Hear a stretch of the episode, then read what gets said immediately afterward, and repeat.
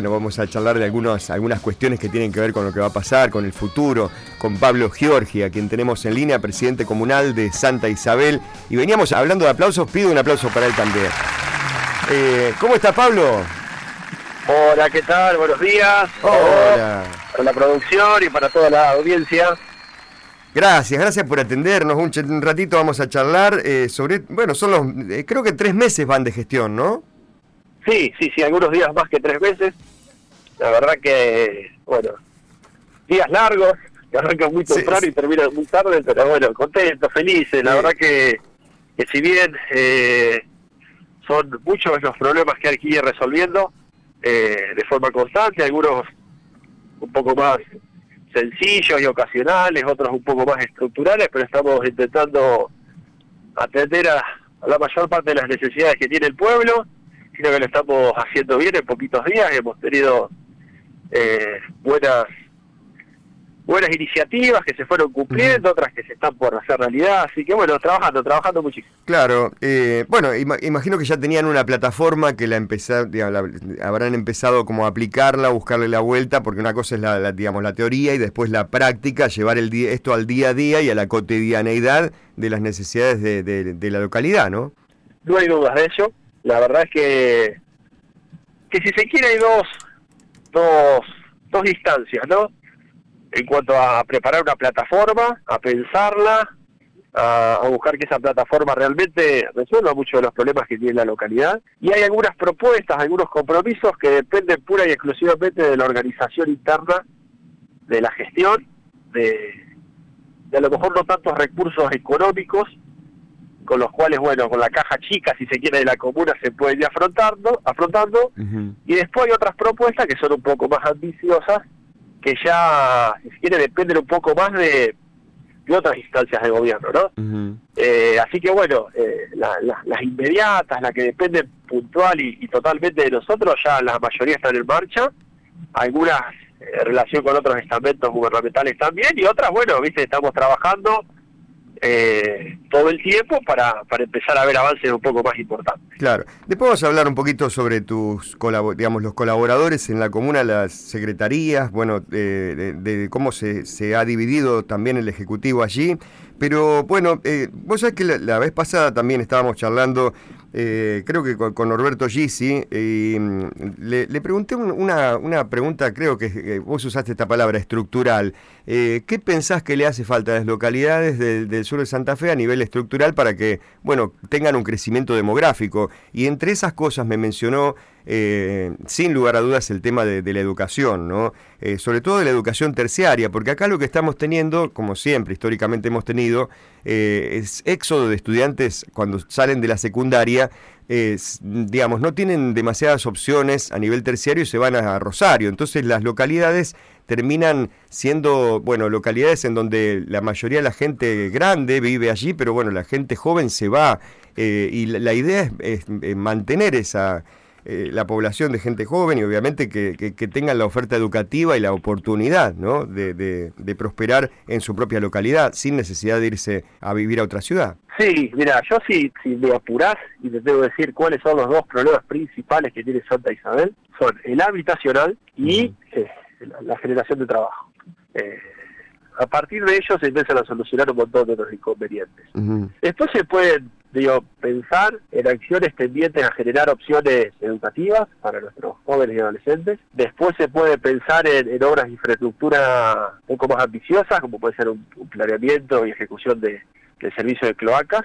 Pero en lo inmediato, digo, la gente necesita una casa y la gente necesita trabajo. Y Claro. a veces van de la mano, digo, con trabajo se puede a lo mejor avanzar en un plan, en un crédito y acceder a una casa, sin trabajo todo ello resulta casi imposible. Claro, eso, eso se traduce en, en calidad de vida para el habitante de la localidad, ¿no? O sea, Sin duda, el llama movimiento interno, de- digo, el, el trabajo dignifica a todo el mundo. Eh, y creo que esos son los dos problemas más graves. Después, eh, a partir de, de, de ello, tenerlo un poco resuelto, que, que resulta bastante complejo, eh, ya una comunidad puede pensarse de otra manera, pero bueno, tiene que ir, todo lo, lo que se piense, lo que se proyecte, tiene que ir dirigido a eso. Nosotros tenemos eh, en ese aspecto dos problemas grandes, uno que no hay empresas como, como pueblos cercanos de gran porte que puedan alojar a, gran cantidad de isabelenses para trabajar y tampoco, el, si, tengo que, ser franco, eh, hoy en día hay demasiadas eh, empresas chicas con, con, proyección, que a lo mejor hoy tienen dos, tres empleados y se puede pensar acá dos años teniendo diez. Claro, pymes, ¿no? Sí, nosotros estamos por iniciar un relevamiento, un censo productivo, que tiene que ver con, los trabajos rurales, con también todo el trabajo de los comercios, de las pymes acá del pueblo, para tener mayores certezas al respecto.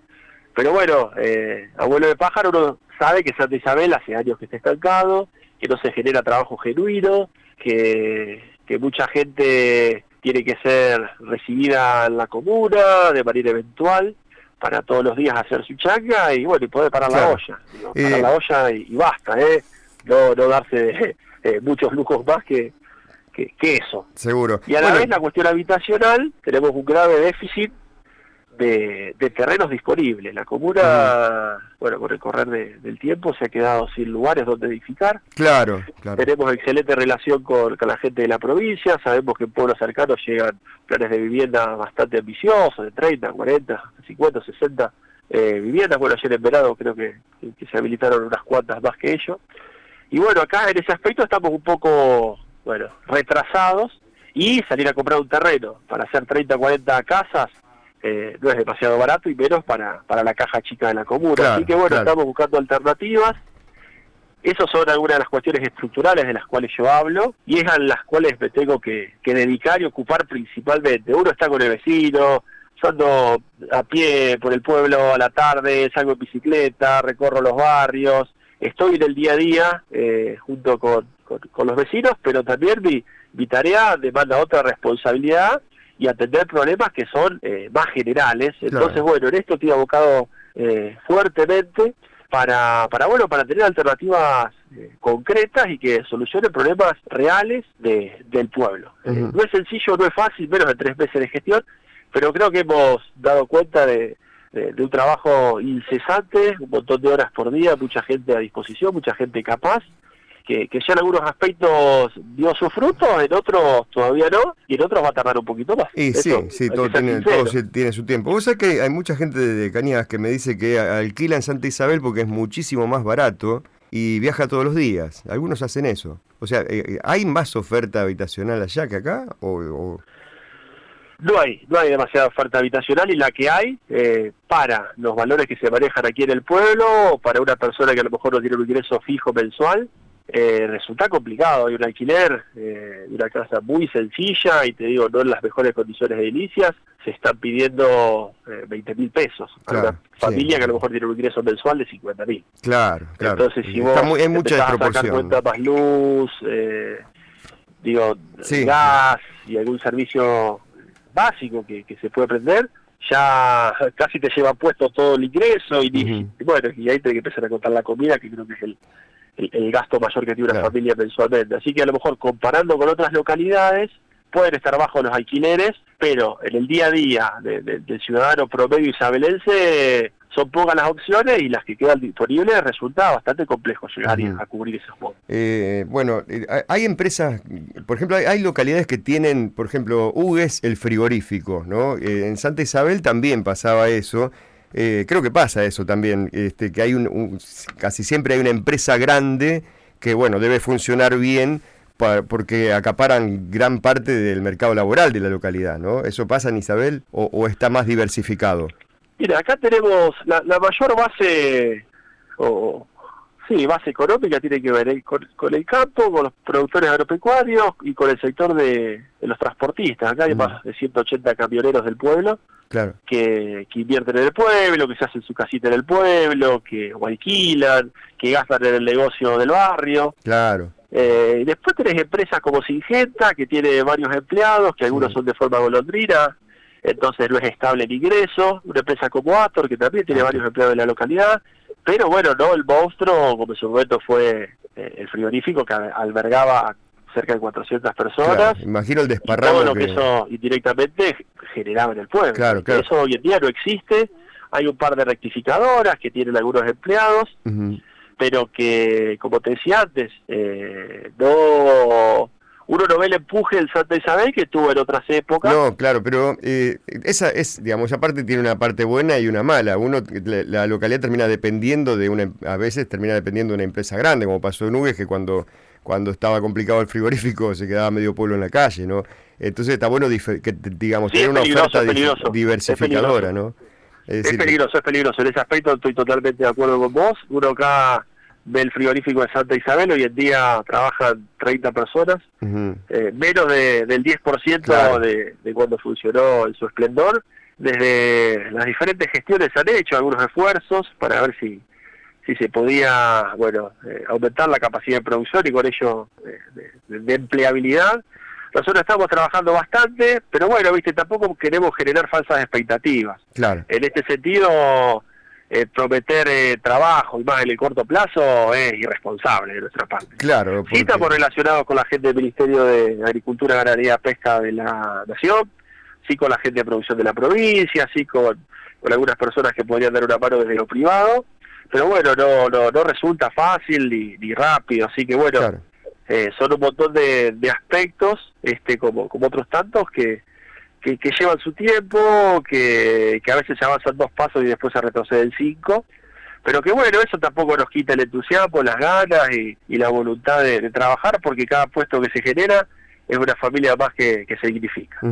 Eh, para cerrar, hay, carreras, hay oferta educativa, ¿no? Carreras terciarias en, en Santa Isabel, me preguntaban. Por primera vez en la historia, después de, de tan solo tres meses de gestión, logramos bueno, contar con la primera tecnicatura, con la primera carrera terciaria en Santa Isabel, con una alegría inmensa para, para nosotros. Bueno, gran parte de nuestro plantel de gestión está relacionada con la escuela, con la docencia. Eh, yo soy trabajador social y a la vez también profe de historia, así que la cuestión educativa es una prioridad que, nos lleva de las narices todo el tiempo. Mm.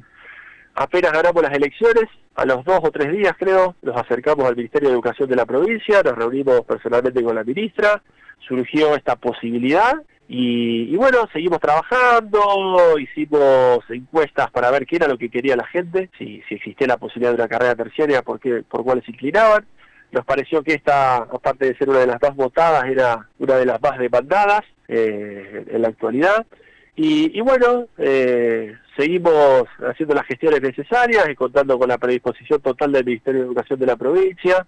Logramos concretar este anhelo que, que era nuestro, que también fue de un montón de gente que nos antecedió eh, y que quiso que el pueblo tenga ese salto de calidad. Hoy en día, gracias a Dios, lo, lo tenemos en, muy poquitos días de gestión y estamos, la verdad, que, muy contentos.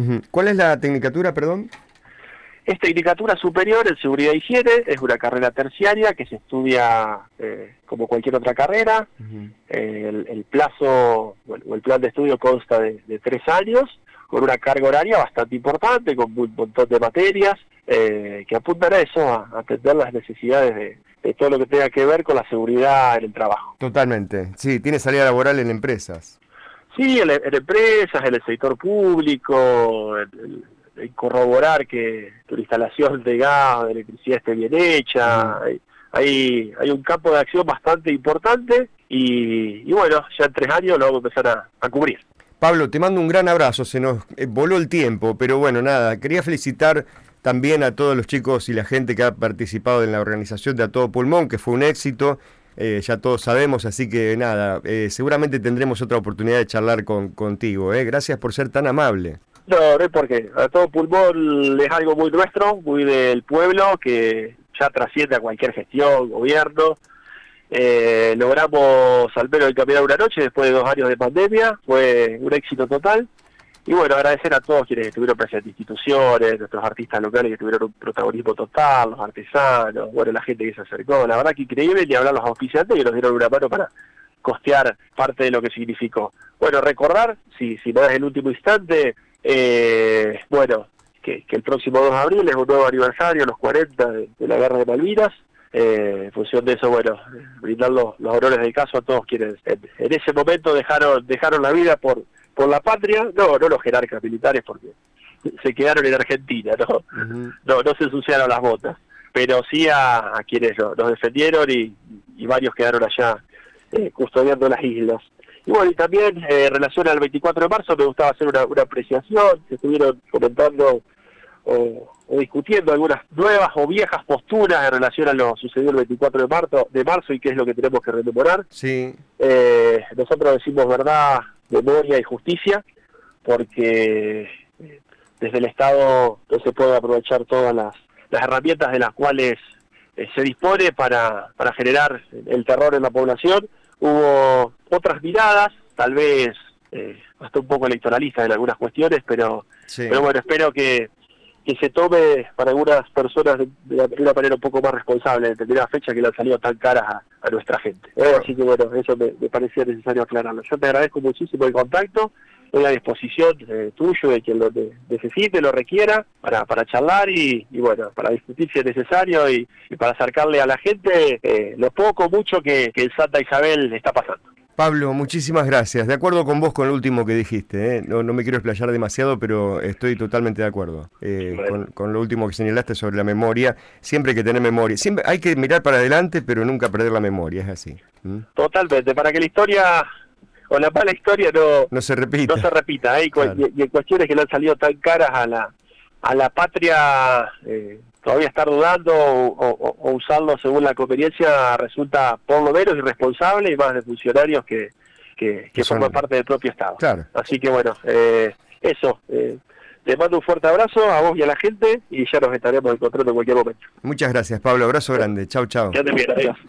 Bueno, Pablo Giorgi, presidente comunal de Santa Isabel, charlando, eh, creo que por primera vez con, nuestro espacio, digamos, seguramente lo habrá hecho en el primero de la mañana con Oscar, pero bueno, eh, bueno, acá, uy, qué lindo, Marco Antonio Salí, o me voy o te vas, me vas a decir vos, Fito. Sí, o, me, voy, o te vas. ¿eh? una advertencia, una, un ultimátum.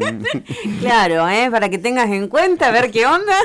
o nos vamos los dos. Si seguimos o me voy yo o se va, o, se va esa que Claro, o me voy o te vas. ¿eh? Bueno, eh, hoy estaba pidiendo algo Marco Antonio Solís, eh, nuestro amigo Luis. Sí, Así que seguramente debe estar del otro lado todavía y esperemos que le guste este tema. Y claro, claro. ¿Qué hago luego? No, pasamos, pasamos el temita, porque fue larga la nota. Eh, vamos a la pausa porque se viene otra. Dale.